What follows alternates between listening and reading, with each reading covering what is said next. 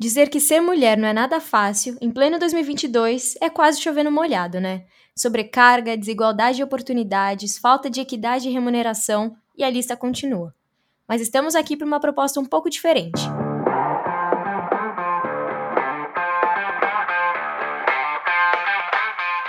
Juntamos o podcast MVP do Startups com o Brutal Facts da Móvel para uma minissérie especial sobre empreendedorismo e liderança. Mas na voz de quem? Das mulheres. Serão três episódios em que uma mulher jornalista, eu, entrevistará outras mulheres, executivas, líderes, investidoras, em papos bem no estilo dos dois podcasts. Reto, sincero, sem firula, mas com muito acolhimento e insights. Eu sou Gabriela Del Carmen, repórter de Startups, e serei a host nessas conversas. Vamos lá? Hoje o nosso papo é com André Spinelli, CFO da Móvel. Isso mesmo, líder máxima da área de finanças da empresa. Andréia, tudo bem? Seja muito bem-vinda à nossa série especial. Antes da gente falar sobre o mercado, sobre o seu trabalho, queria que você contasse se a Andréia criança já se imaginava CFO de uma grande investidora como a Móvel. Oi, Gabriela. Primeiro, muito obrigada por estar aqui com vocês. Acho que vai ser uma diversão, um bate-papo super gostoso. E, bom, vou trazer com toda a sinceridade, de, da forma como você conduziu, com muita sinceridade, muita retidão, sem firula, e vamos que vamos. Então, não, Andrea nunca pensou em trabalhar em finanças. Eu não sei nem se hoje as crianças ainda pensam nisso até hoje. Eu queria ser veterinária. Eu sempre gostei de bichinhos, continuo tendo muitos bichinhos e pets até hoje, e meu sonho era ser veterinária até que eu perdi o primeiro cãozinho quando eu era pequena. E aí eu descobri que eu não ia conseguir uh, fazer tratamentos e ver outros bichinhos partindo, virando as, as estrelinhas do céu uh, que nos abençoam, né? Então, uh, a decisão de virar, virar, financeira foi bem atrasada, na verdade. Eu não foi nem a primeira faculdade que eu escolhi fazer. Então, o contexto era na época quando eu fiz o meu vestibular, o curso principal era fazer publicidade e propaganda. E meu pai, economista, bem conservador, meu pai hoje ele é super velhinho, já tem 85 an anos. Eu fui uma uma filha tardia para ele, né? Ele queria que eu fosse uh, aluna da faculdade onde ele dava aula, aula de economia. E eu não queria fazer economia. Economia, imagina, tem que estudar demais. Aí ele me forçou a falar assim: se você quer fazer um curso de publicidade, você vai ter que fazer duas faculdades ao mesmo tempo. Então já veio uma demanda aí bem alta para mulheres, né? E meu pai sempre foi bastante exigente. E aí eu falei: tudo bem, pai, eu faço a publicidade de manhã e vou estudar a administração à tarde. Entre contabilidade, administração e economia que eu podia escolher, a administração me pareceu mais genérico, aquilo que ia me dar mais ganho de tempo uh, para decidir o que querer fazer da vida, porque com 17 anos eu acho que é muito cedo você tomar essa decisão. E foi assim que eu comecei a olhar o número de finanças e me apaixonar, me apaixonar pela lógica que os números te trazem, uh, menos do que até aconteceu com o que era a minha expectativa inicial de trabalhar com publicidade e propaganda. Nossa, então foi uma surpresa para você a área, assim, você não queria fazer, mas depois entrou e gostou e resolveu ficar.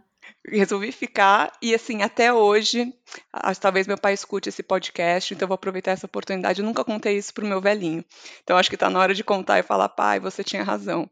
Sabe? Acho que você conhecia meu perfil melhor do que eu conseguia conhecer com 17 anos. E realmente hoje eu tenho muito mais, eu encontrei muito mais perspectiva de trabalho, de prazer no dia a dia, trabalhando com esses números, né?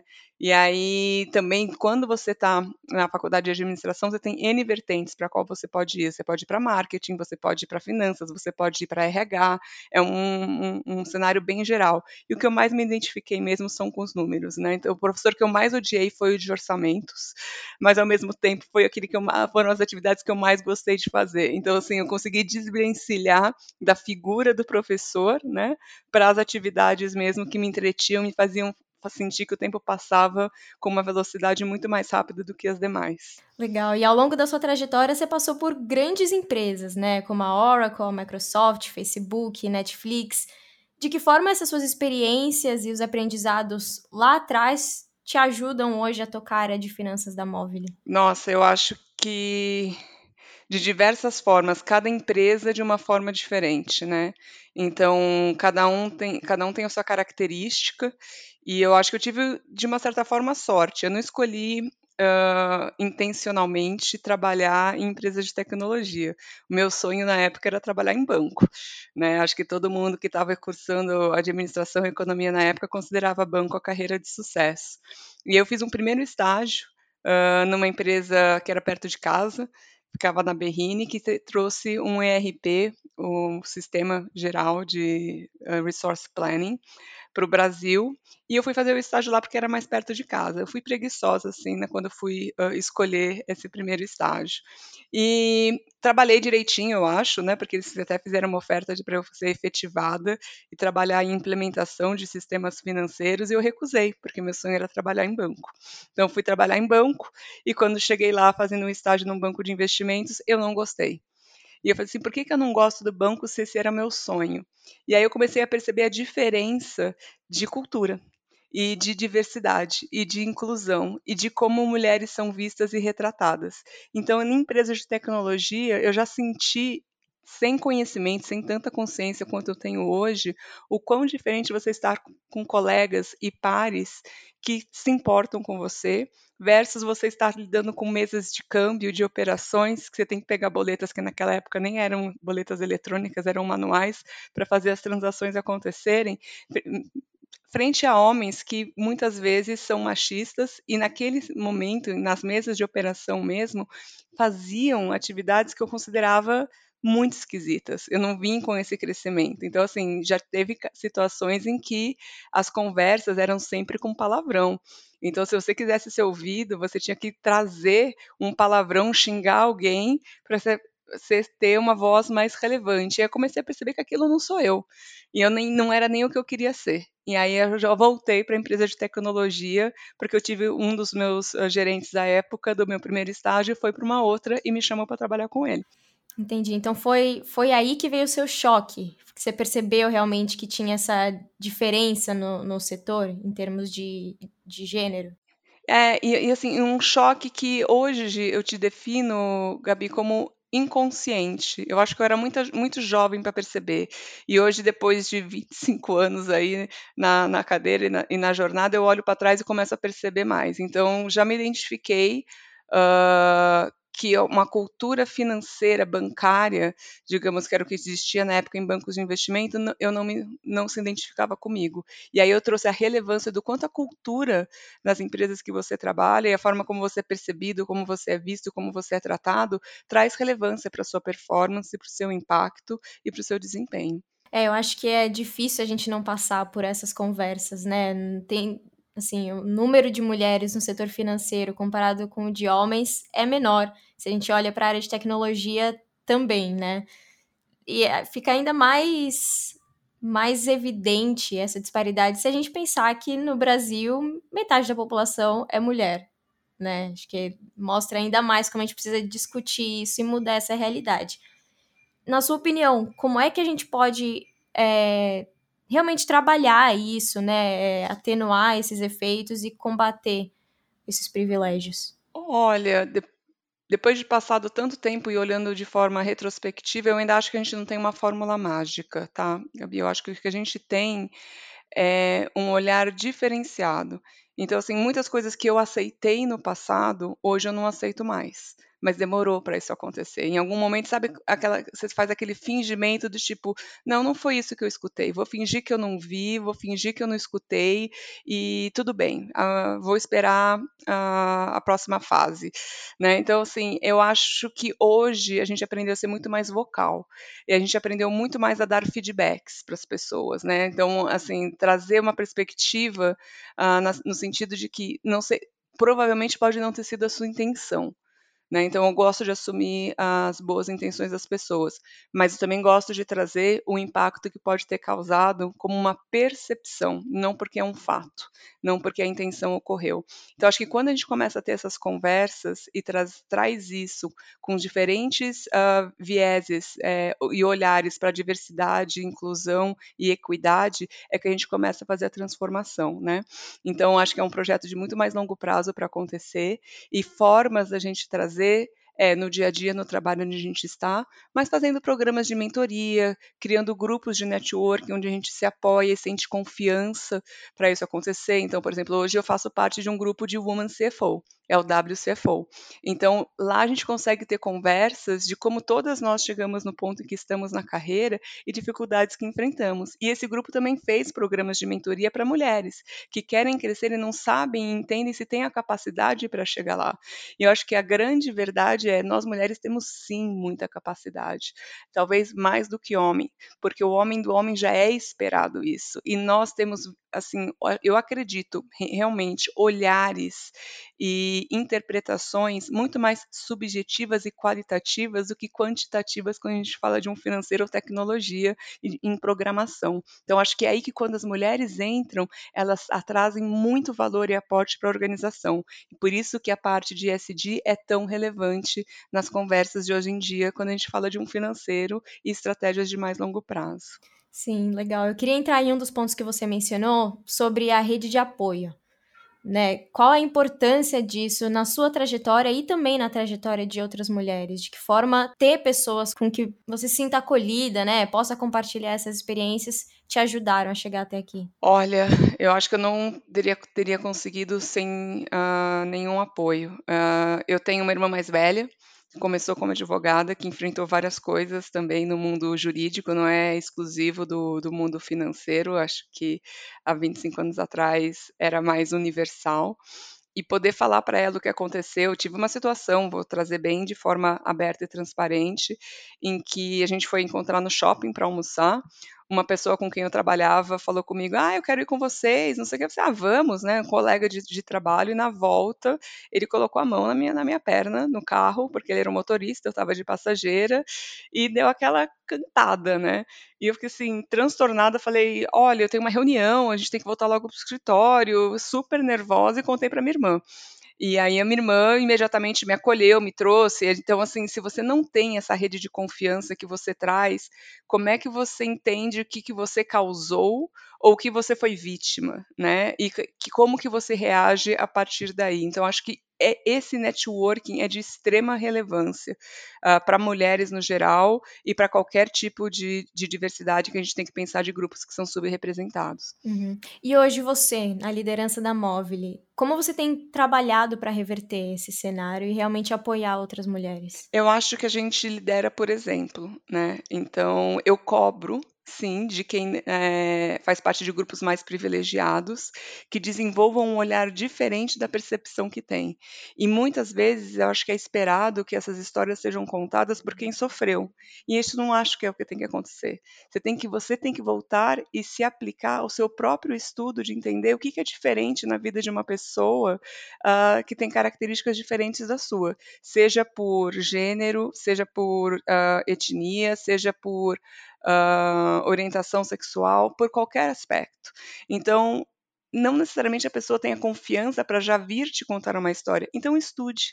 Eu acho que leia livros, veja esses conceitos, explore diferentes formas de enxergar o mundo, porque hoje eu olho para trás e enxergo que a forma como eu fui educada pelos meus pais, que eu amo de paixão e sei que me amam, o que eu aprendi na escola em história do Brasil, etc, não tem nada a ver com a realidade, porque foi muito tempo atrás, né? Então assim, eu não preciso tomar novas aulas, mas eu preciso saber estar consciente disso para ser uma melhor aliada. E aqui no trabalho, ao perceber algo acontecendo que pode estar destoado, ter essas conversas sinceras, né? Assumir um pouco as vulnerabilidades que a gente tem, sendo muito genuína e autêntica, porque é impossível a gente achar que não tem vieses. Nós temos, sempre teremos. A sociedade nos impõe isso, né? na, na vida é, em, em comunidade.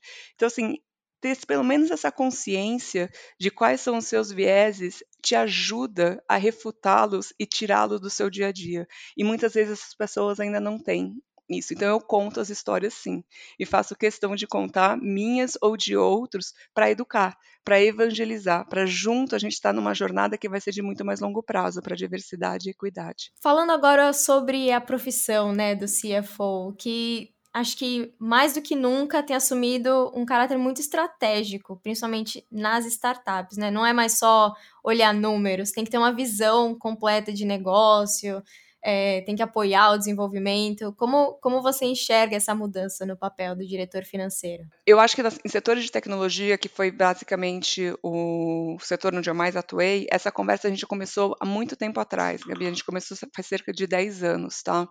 E o que eu percebo é assim, a, a parte de finanças sendo controlador mesmo, a pessoa que diz o não, que mostra os números, etc., é uma, é uma função de você olhar o passado. E acho que agora a gente tem que olhar o passado identificar o presente e desenhar o futuro. Né? E esse futuro está sempre em constante mudança. Então é impossível você ter uma visão se você não estiver trabalhando muito mais como um parceiro de negócios de qualquer área em, em que você esteja inserido, do que única, exclusivamente, única exclusivamente a pessoa que pega números, transações e faz projeções. Porque a gente vive, o que eu gosto de falar, é um mundo de muvuca. Né? As coisas hoje mudam muito. O tal do VUCA é o que a gente chama de ser volátil, de ter incerteza, de ter complexidade e ambiguidade. Acho que a América Latina sempre foi assim. Então, é o tal do VUCA que a gente fala em inglês, né? E eu falo que para a gente é muito mais muvuca, porque aqui no Brasil e na América Latina tudo muda muito rápido e a gente já está habituado com isso. Só que se a gente não estiver próximo do negócio e continuar com um viés único exclusivamente de padronização e rigidez de processos e reportes, a gente deixa de ser um financeiro que valor para ser controlador. E eu acho que essa é uma inovação que a gente tem que considerar para as startups, para a gente ter, sim, ganhos de escala e eficiência com bons processos, mas flexibilidade para que quando novas ideias sejam criadas e a gente quer que elas sejam criadas constantemente para trazer inovação, elas possam ser absorvidas e não imediatamente rejeitadas. E hoje, quais são as habilidades que você considera essenciais né, para o diretor financeiro nas startups? Eu olho muito mais conceitos de soft skills, efetivamente, do que técnicos, tá, Gabi? Quando você chega nesse nível, eu acho que é você ter muita flexibilidade. O financeiro pode ser rígido e, e controlador, então acho que essa flexibilidade ela é necessária. Eu acho que você tem que ter uma transparência muito, muito forte e relevante para trazer os pontos de preocupação que te trazem, uh, principalmente com ideias para você não ser alguém que trabalha como um sales prevention, uma prevenção a vendas, exceto aquela que está atuando realmente como um parceiro e quer o crescimento do negócio, mas para melhor tomada de decisão traz os riscos para que sejam ponderados diferentes cenários e que ninguém seja pego de surpresa. Então acho que tem é, uma postura bem diferenciada do que costumava ser anteriormente com controles mesmo, números e simplesmente previsão se a gente está perto do que a gente tinha projetado como meta ou aquilo que a gente quer fazer. E por incrível que pareça, tem uma parte relevante de transformação digital, que nem sempre a gente começa em diversas áreas, mas eu acho que finanças, por trabalhar mais em números, lógicas e algoritmos também, de uma certa forma, de como a gente reporta, pode uh, começar a fazer para ser uma liderança, por exemplo.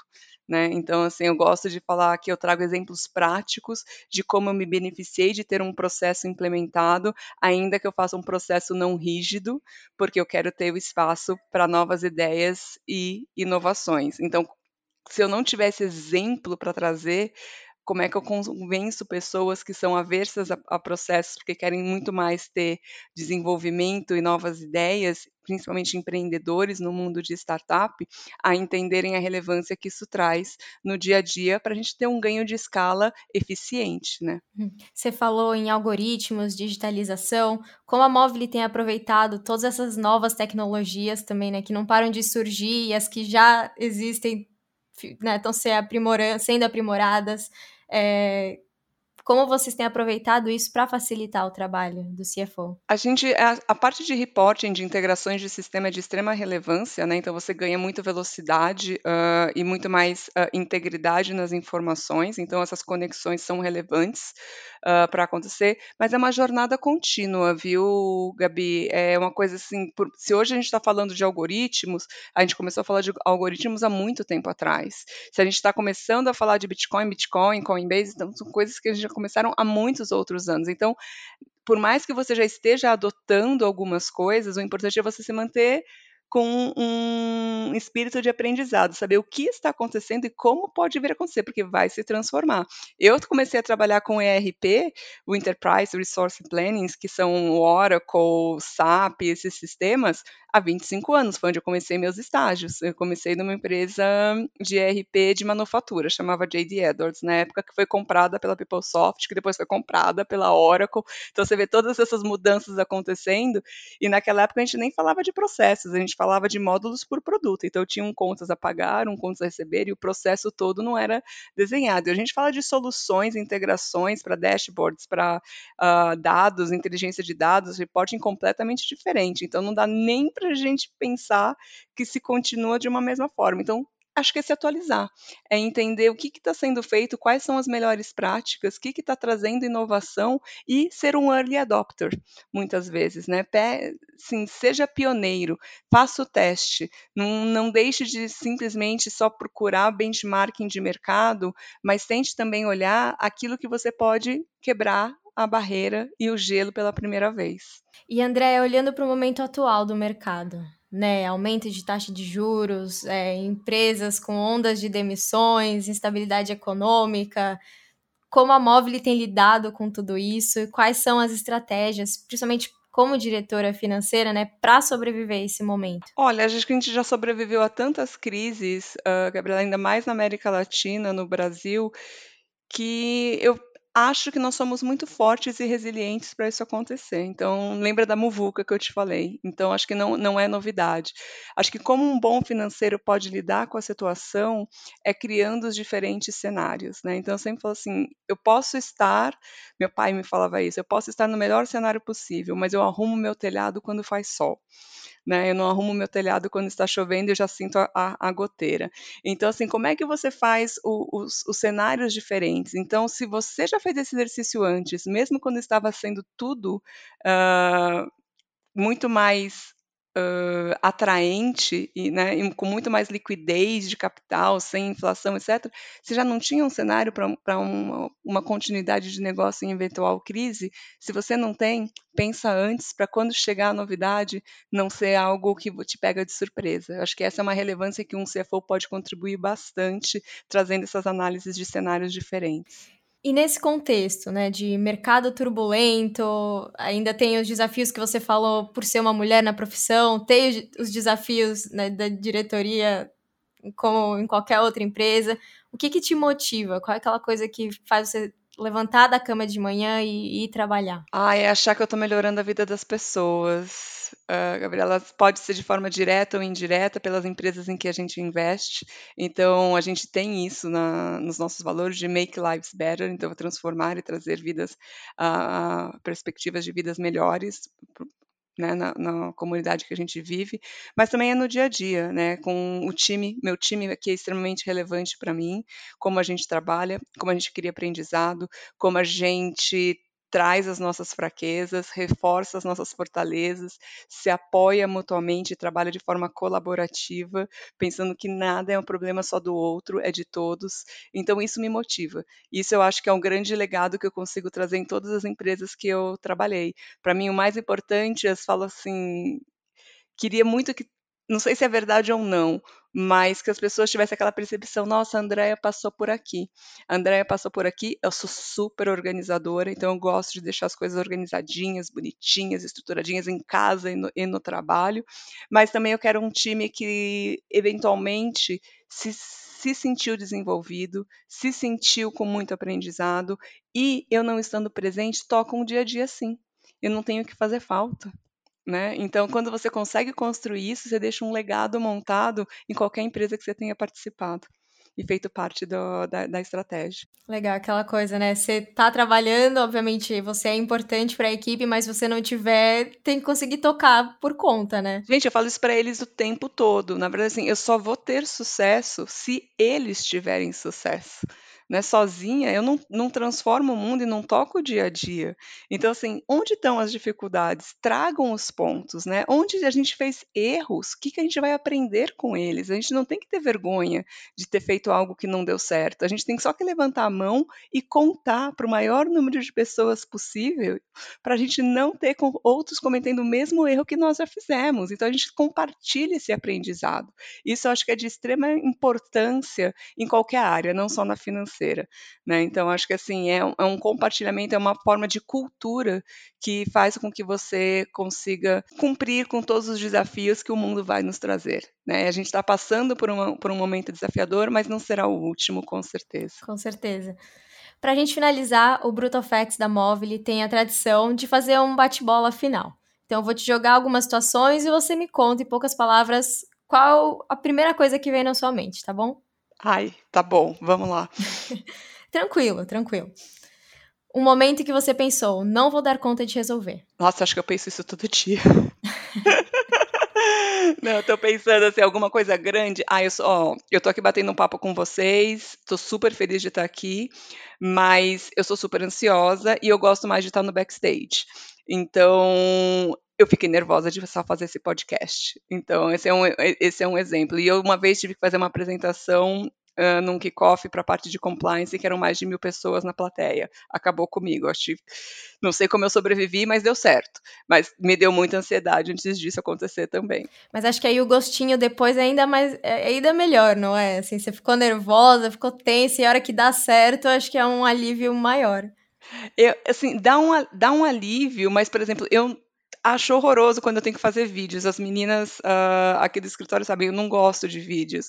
E eu nunca assisto depois, porque eu sempre vou achar uma forma de melhorar. Esse eu, tenho, eu tenho esse viés, ele é meu. Eu sempre falo pro time, a gente pode melhorar sempre, todos os dias. Então eu tenho esse critério de avaliação comigo mesma. Então isso é o que me traz mais dificuldade de, do, no dia a dia mesmo. Entendi. O momento em que uma pessoa te acolheu ou te jogou lá em cima e você nunca mais esqueceu. Ah, eu acho que é, foi uma pessoa com quem eu trabalhei, que fazia parte do meu time, que a gente não estava conseguindo se conectar bem. E eu falei, tentei de todas as formas. Eu falo que a gente tem diferentes formas de, de aprendizar. Então, eu gosto, eu gosto de fazer a seguinte brincadeira: se você tem um quebra-cabeça e você recebe para montar, o que, que você faz primeiro? Tem gente que começa só a organizar as peças, tem gente que quer olhar a foto maior primeiro e depois comparar. Você tem diferentes formas de, de, de, de pensar. E eu tentei me adequar a diferentes maneiras de trabalhar com ela, falei assim, olha, desse jeito, desse outro, e não senti nada dando certo. E eu fui super aberta e transparente com ela, falei assim, eu não tô, eu não tô conseguindo. Eu tô tentando saber que, como é que eu te motivo a pegar os conceitos e como é que eu te transmito o conhecimento e eu não sinto isso fluindo com nenhuma das formas que eu conheço. O que, que eu faço? Aí a gente chorou juntas, a gente, eu sou super chorona, então a gente chorou junta na, na, na reunião. E passado um tempo depois, ela me trouxe e dividiu comigo pela primeira vez, ela estava se assumindo gay. Então, eu penso assim, puxa, consegui construir uma relação de confiança que começou com conflito, com falta de comunicação em alinhamento e depois se transformou numa confiança super alta e eu pude ir no casamento dela.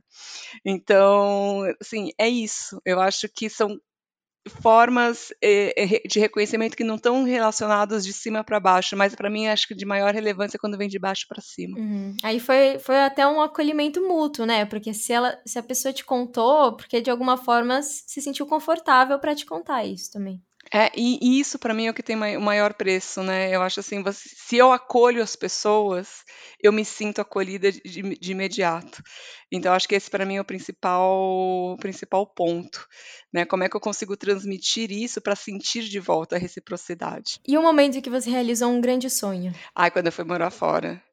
Eu tinha o sonho de morar fora, o primeiro não deu certo, eu não consegui ir. No segundo eu fui e lembro até hoje o que foi descer do avião naquela viagem, porque se desce do avião pensando completamente diferente de qualquer outra viagem que você já tenha feito uh, para o exterior. Eu falei assim, gente, não tenho volta. Né? Agora eu estou descendo e a minha vida veio junto comigo, é a minha vida que está na bagagem, é a minha experiência. Então, acho que esse foi um sonho grande realizado e um aprendizado que eu gostaria que todos pudessem ter de verdade, porque quando você está numa outra cultura, você não fala o idioma, Uh, você se comunica, mas no, no caso, para contar para vocês, eu fui morar na Holanda, então eu podia me comunicar muito bem em inglês. Uh, todos falam inglês lá, mas eu nunca falei holandês. E naquela época, que faz muitos anos, a gente não tinha internet para comunicar tudo isso e fazer as traduções automáticas, então eu era uma analfabeta. Então, quando eu recebia cartas em casa, eu tinha que levar no escritório, porque todas vinham em holandês, pedir para alguém ler para mim e me explicar. Então, acessar um, um, um um internet banking para pagar conta, alguém tinha que me mostrar onde que fazia pagamento, porque eu não sabia ler em holandês, e não tinha essa, uh, essa dualidade de você selecionar o idioma que você quer. Então, para mim foi uma experiência muito relevante e te, me trouxe muita abertura e direção também, uma cultura muito transparente. Acho que isso me deixou muito uh, feliz uh, e identificada para trazer de volta para o Brasil. E por que Holanda? Porque foi onde a empresa decidiu montar um centro de ah, tá. serviços tá. compartilhados. Não foi, uma, não foi uma escolha. Minha primeira, meu, meu primeiro sonho era ir para os Estados Unidos, que foi o que não deu certo, onde era a ah, sede tá. da, da empresa. Aí eles montaram o centro de serviços compartilhados para toda a área internacional e foi na Holanda. Eu falei assim, bora, bora lá fazer. E eu acho que foi um super privilégio mesmo, uhum. de verdade. Não se arrependeu, então? De forma nenhuma. Não tive coragem de ficar, faz muito frio. Então, são uh, três, quatro meses por ano de muito frio. Eu sou muito friorenta, não gosto de neve, etc. Então, não me adaptei. Fiquei dois anos e pouco lá. Mas eu acho que eu vivi o mais importante de diversidade de culturas e viagens de países que você pode fazer que são tão próximos que mudam, mesmo se você dirigindo só duas horas de carro. Então, isso eu achei muito interessante uh, trazer de diferentes perspectivas. Agora, para a gente fechar, um momento que você pensou: nossa, eu sou muito boa no que eu faço. Ai, sabe que eu acho que eu nunca pensei isso? Gente, nunca. calma. Tô pensando. Ah, não, eu sei quando eu falo assim, eu sou muito boa no que eu faço. Eu tenho, eu, às vezes eu posso falar que é um pouco de uma intuição, mas eu, eu tenho um, um dedinho que fala assim, nossa, isso aqui saiu do padrão, saiu do padrão e eu preciso entender melhor o porquê. E aí, quando eu, eu sou super detalhista, então quando eu entro na granularidade da onde tá, eu pego problemas de muito tempo atrás. Então, às vezes eu tenho que fazer um esforço alto, mas eu estou fazendo uma, por exemplo, uma reconciliação, alguma análise de números que vai 10 anos para trás. Poucas pessoas pegam isso. E eu falo que eu, sei, eu tenho, ao ter esse detalhismo, eu pego muitas coisas que as pessoas falam assim, nossa, a gente nem sabia que tinha que fazer essa adaptação, mudar, etc. Eu falo assim, então agora a gente vai reequalizar e refazer o processo e a avaliação dos números.